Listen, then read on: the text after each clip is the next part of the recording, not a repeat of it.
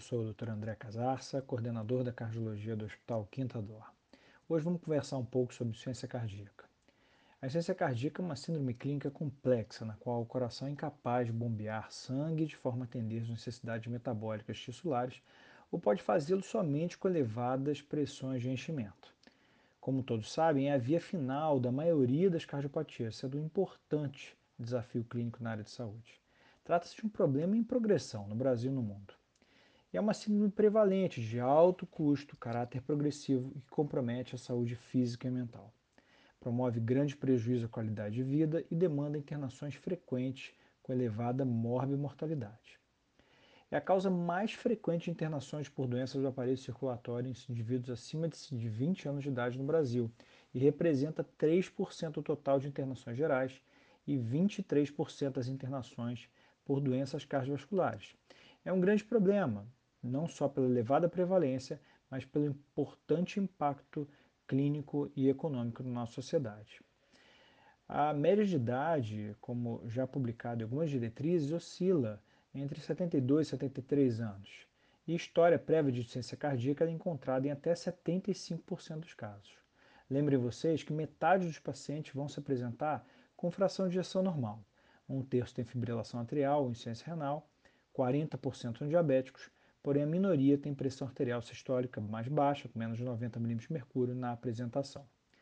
Em 30 a 40% dos casos, não vai ser possível identificar o motivo de compensação clínica ou fatores é, que predispõem à hospitalização na admissão hospitalar. Todas as doenças levam, no final das contas, à insuficiência cardíaca. Lembrem sempre de doenças cardiovasculares, passadas, doenças pulmonares, infecções, inflamações, outras doenças como anemia, doenças de tireoide, que podem resultar num quadro de insuficiência cardíaca. Isso sempre deve ser lembrado, mesmo na admissão hospitalar. Lembrem ainda que as reinternações frequentes e precoces, levando a muitos eventos, é um ponto de preocupação sempre é, nos hospitais é, é, que, em que trabalhamos e 50% dos pacientes internados vão ser readmitidos dentro de 90 dias após alta hospitalar.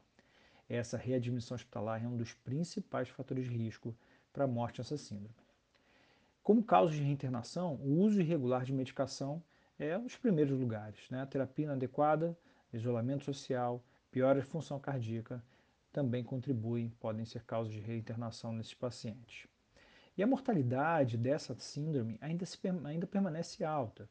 Vejam vocês que nos últimos estudos, é, como no publicado em 2014, o Paradigm, é, ainda observava-se a taxa de mortalidade de quase 20%, 18%.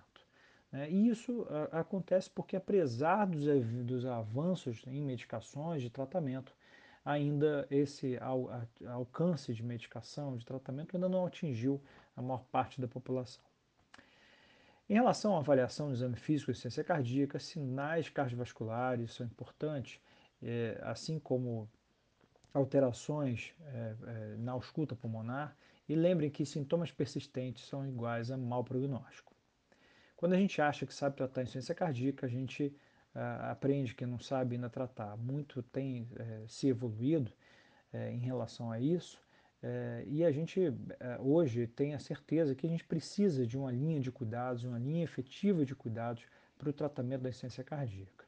Esse, é, essa linha se inicia a partir de, uma, de um diagnóstico apropriado, uma definição de risco, a definição do perfil de risco e avaliação na própria terapêutica admissional ou no ajuste inicial de medicação.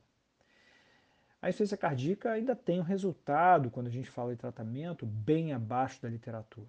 As taxas de mortalidade na hospitalização ainda permanecem altas e eles se comparam, a, inclusive, a alguns tipos de câncer frequentes, como de ovário e de pulmão. É, temos que tentar mudar essa é, casuística, esse grande problema, aí nos próximos anos. E por que tratar a insuficiência cardíaca é tão difícil? Então a gente tem inúmeras comorbidades, pacientes cada vez, cada vez mais idosos, a apresentação clínica é bastante variada, a congestão ela é não identificada ou subvalorizada e a lenta resolução dos sinais e sintomas de congestão durante os primeiros dias de hospitalização está associada a resultados adversos. É, tratar bem essa congestão vai fazer toda a diferença. Lembre que 40% das, das internações ocorrem em pacientes com fração de ejeção preservada.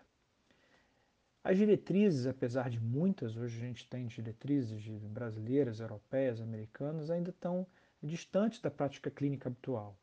E isso acontece porque a gente tem uma grande variabilidade intermédicos, é, né? existe uma baixa adesão às melhores práticas e, fundamentalmente, a utilização da terapia otimizada abaixo do esperado, especialmente em pacientes idosos. A gente tem que tratar de forma adequada, utilizando as doses ideais no paciente ideal é, e de forma a progredir é, é, conforme o paciente tolere é, é, essas medicações. Lembrar ainda que a, o tratamento se baseia inicialmente, ou, ou, sempre, né, com mudança de estilo de vida. Não adianta ficar tomando um monte de remédio se a gente continua tendo um padrão alimentar ruim, a gente continua sem fazer nenhuma atividade física ou a gente continua é, dormindo mal, estressado, deprimido. É importante avaliar isso na primeira consulta com o paciente. Conversar com o paciente, o padrão de comunicação, definir os históricos do paciente e os fatores desencadeantes de ciência cardíaca fazem toda a diferença. E uma conduta multidisciplinar, proativa e personalizada é o que no final das contas resulta nos melhores resultados. Bem, até a próxima. Um grande abraço.